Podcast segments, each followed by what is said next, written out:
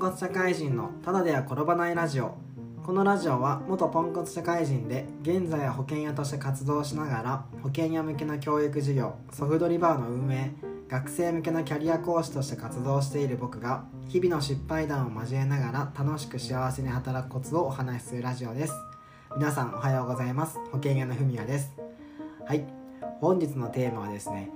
学生時代に知りたかった自分の強みの見つけ方っていうお話をしていきます。はい。はい皆さん改めておはようございます。なんかなんで今回ねこのテーマにしようかと思ったかっていうと前回のソフトリバーに大学3年生就活真っ最中の子がですね遊びに来てくれたんですよ。でね本当めっちゃ優秀だと思うしこう就活にもねめちゃめちゃ一生懸命でした。だからソフトリバーにもね遊びに来ていろんな社会人にどんな働き方をしているのかとかなんで仕事その仕事をしているのかとかいろんな質問をしていてめっちゃ前向きな学生さんたちだったんですよ。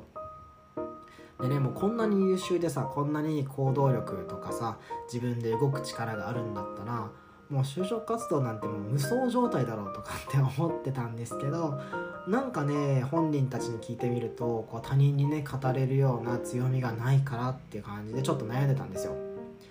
だからねこう本当にすごいなと思ったんですけど今ね人と比べて自分の強みが見えないって時って、まあ、確かにあるなと思うんで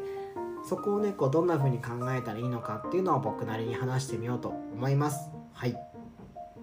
で結論ですね。こう人が魅力的に感じるのは何をしたか、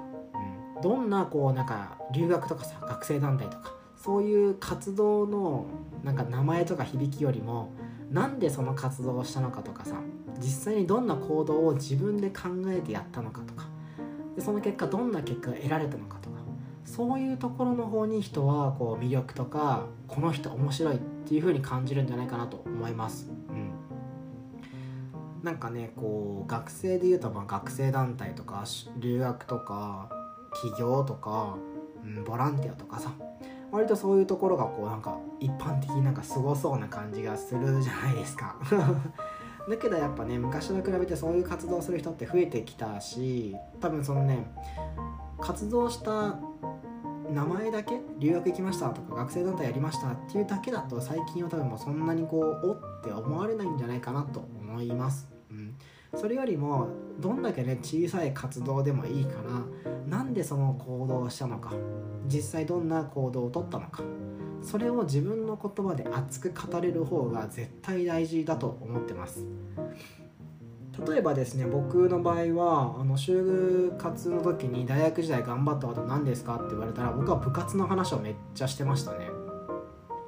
なんかこう部活かよみたいな感じで思われると思うし、まあ、部活頑張りましたってこう就活の定番中の定番じゃないですか、うん、だけどちょっとねこうスポットライトを当てる角度を変えると部活の就就活で使う部活の話でもちょっと面白い話になるんじゃないかなと思うので、まあ、僕なりにね僕のこう部活動の話をしてみようと思います。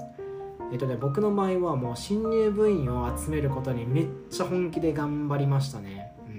僕少林寺拳法部に所属をしていて大学3年生の頃にもう部員が少なくてやばい瞬間があったんですよ。僕たちの代は結構人数多かったんですけどそのね下の2年生1年生がすごい人が少なかった部員が少なかったんで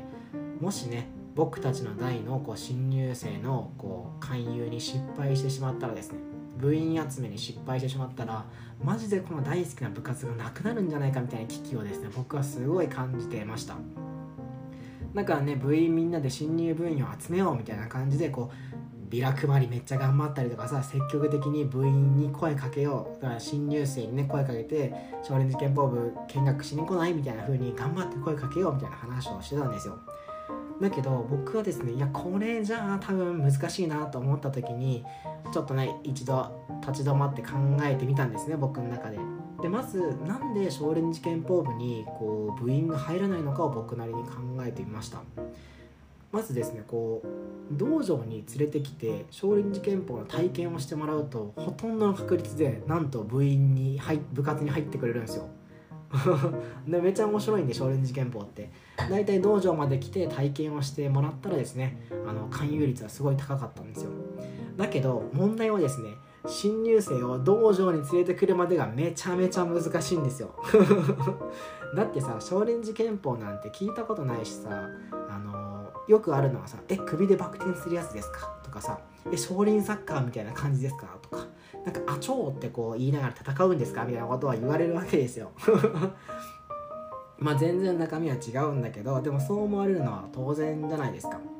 だから僕はですね部員が集まらない理由はまず少林寺拳法というのがどういうものなのか知られていないことがめっちゃ問題なんだなって思ったんですよ、うん、じゃあ少林寺拳法のことを新入生たちに知ってもらうためにはどうしたらいいかなって考えた時にお昼休憩とかでさなんかテラスみたいなところでご飯を食べてる子たちもいるんだけどその人たちの前でこうね空手のような型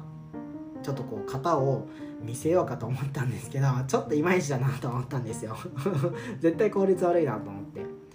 じゃあどうすればいいのかっていうとひらめいたんですよ。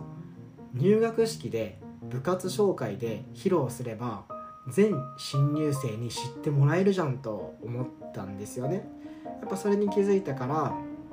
学友会っていうこう大学のなんか生徒会みたいなところにお願いしに行ってあいいよって感じで多分ね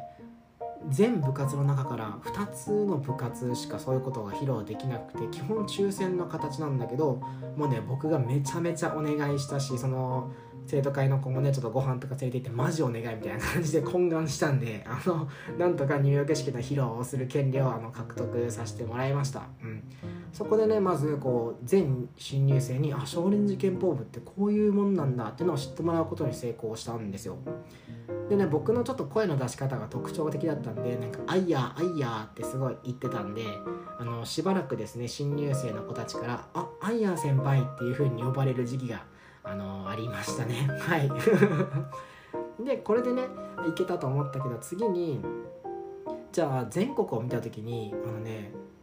秋田県のなんかのどこかの名前忘れたけどそのね大学の少林寺拳法部がめちゃめちゃもう人数多かったんです異常に多くてなんでこんなに勧誘が上手なんだなんでこんな部員が多いんだと思って気になって Twitter からですね DM を送って広島修道大学少林寺拳法部の三好ですみたいな感じで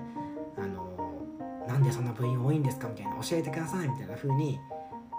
教えてね連絡をして実際にアドバイスをもらったんですよ、うん。でそういうことをいろいろどんどんどんどん試していった結果ですね。普段道場に連れてこれる人数は例年5人とかなんですけどその年はですね約25人から30人ぐらいの